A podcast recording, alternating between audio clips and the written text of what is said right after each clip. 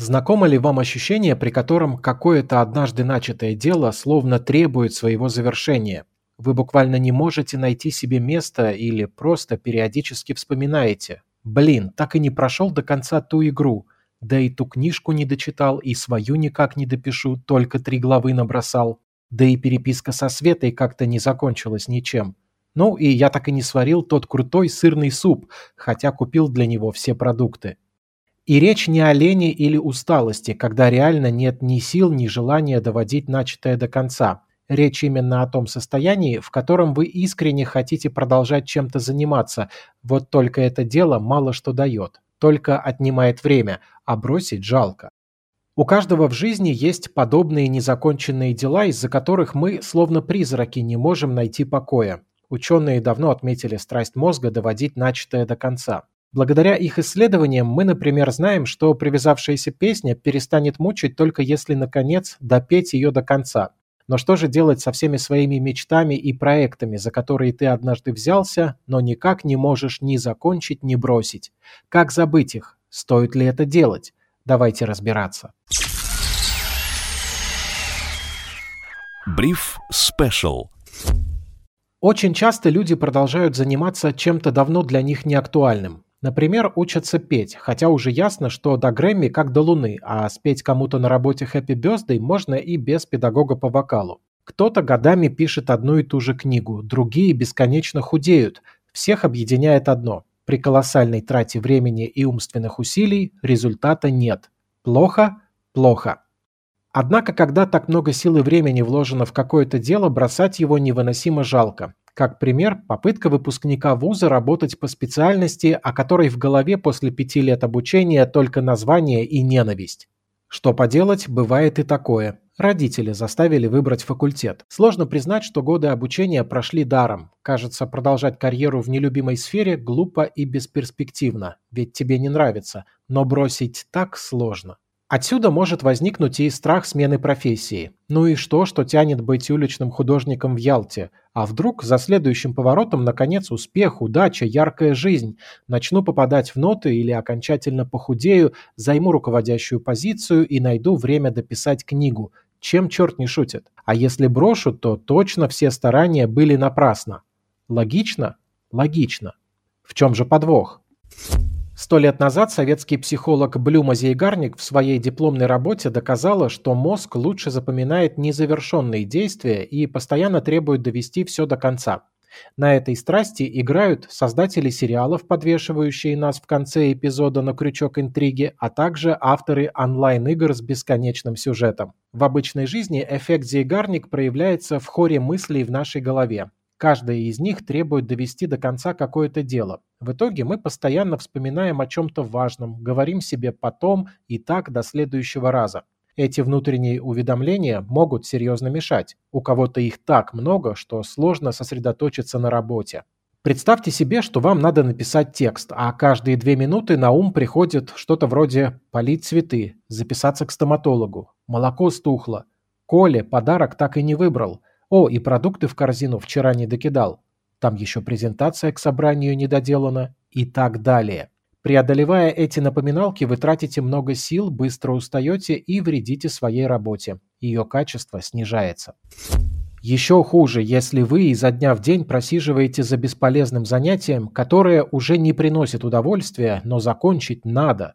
Вы же не просто так отдали 55 тысяч рублей за набор из 40 тысяч пазлов, а чтобы собрать его и гордиться собой. Люди с сильной волей вполне способны фокусироваться на отдельных задачах и почти полностью игнорировать лишние вопли серого вещества. Но что делать, если у вас не получается? К тому же эти напоминалки разума нередко подпитываются со стороны. Например, жена постоянно твердит, что надо закончить ремонт. Или общество в целом ждет от вас, что вы создадите семью и заведете детей, либо выучите, наконец, английский, потому что его должны знать все – Особенно страдают от этого перфекционисты. Они и так не могут остановиться, стремясь достигнуть несуществующего идеала. Так тут еще и одна мечта от другой внимание перетягивает. Стоит подумать о том, к какой цели вы идете, когда чем-то занимаетесь. Допустим, вы купили классный синтезатор, потому что хотели бы играть красивые пьесы. И вот, позади два года регулярных упражнений, кое-что умеете, но в оркестр не позовут. А вы продолжаете тренироваться, потому что... Что? Сколько времени вы на это тратите? Ради чего?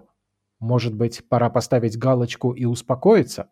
Не у всех это получается, и, естественно, с годами количество таких незакрытых гештальтов накапливается. А кроме них есть еще и куча рутинных задач по работе или в личной жизни. Импульсивные холерики, например, вовсе любят переключаться с одного на другое и, в конце концов, теряются в своих идеях. Каждое открытое дело требует внимания, просит, чтобы о нем подумали, кричит. Разве можно качественно жить, постоянно отвлекаясь на эти бесконечные уведомления мозга? Кажется, речь не про заботу о себе и не о легкой жизни, но стоит ли закрывать незавершенные проекты? Как побороть сожаление о вложенных усилиях? Есть ли какие-то хитрости, которые помогут и мечту отложить, и не возвращаться к ней мысленно каждый день? Будьте готовы поставить подкаст на паузу и провести эксперимент от Дэйва Креншоу, автора книги «Многозадачность – это миф», Возьмите ручку с блокнотом, засеките время и напишите фразу «Многозадачность – это миф, но после каждой буквы нумеруйте ее. М1, Н2, О3 и так далее до конца. Запишите результат по времени, со сколько вы справились с этим упражнением. Если решили его сделать, нажимайте на паузу. А теперь вторая часть упражнения.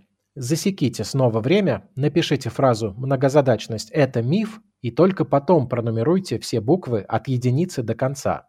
Мой результат 34 секунды в первом случае и 26 секунд во втором. То есть последовательное сфокусированное выполнение заданий без отвлечений заняло у меня на 24% меньше времени, чем когда я был вынужден переключать внимание. Примерно так же на нас действуют и уведомления от мессенджеров, и в большем масштабе созвоны в середине рабочего дня, и, самое главное, не вовремя приходящие мысли о чем-то незавершенном. То есть отвлекаться плохо и вредно. Можно ли что-то сделать с этим? Прекратить поток мыслей о незавершенных задачах реально. Мозг – договороспособный орган. Самая рабочая схема – выписать все, что беспокоит, и провести анализ. Что для вас по-прежнему важно и актуально? Если что-то сейчас не в приоритете, просто назначьте этому проекту открытую дату завершения или очень отдаленную. Так мозг поймет, что вы от задачки не отказываетесь, но время для нее придет позже и перестанет донимать. Он вообще очень любит, когда что-то записано и можно не хранить это в оперативной памяти. Другой трюк заключается в том, что анализ ситуации может показать такое. Есть незавершенное дело, например, написание книги. Времени и мыслей это отнимает много. Денег и удовольствия не приносит. Издательства сейчас платят мало, а чтобы публиковаться сам издатом и вовсе нужно самому вкладывать деньги. Просчитав выгоды и убытки от такого, мозг переоценит идею.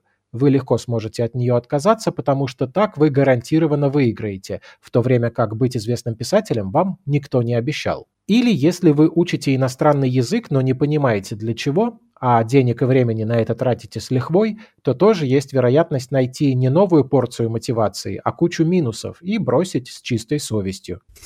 Решить проблему помогут и простые навыки тайм-менеджмента. Разбивка задач на более мелкие, установка дедлайнов, конкретизация целей. Но иногда незавершенность дел сигнализирует не о том, что их слишком много или они неконкретные и слишком большие. Это может быть и так.